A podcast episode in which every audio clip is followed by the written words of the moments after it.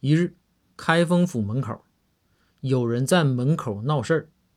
张龙查看之后啊，回到开封府大堂汇报：“禀大人，门口有一个叫伊恩的外国人要挑战中国功夫。”不等包公说话，赵虎怒了，马上出列说道：“大人，让我去斗伊恩吧。”眼见包公面露怒色。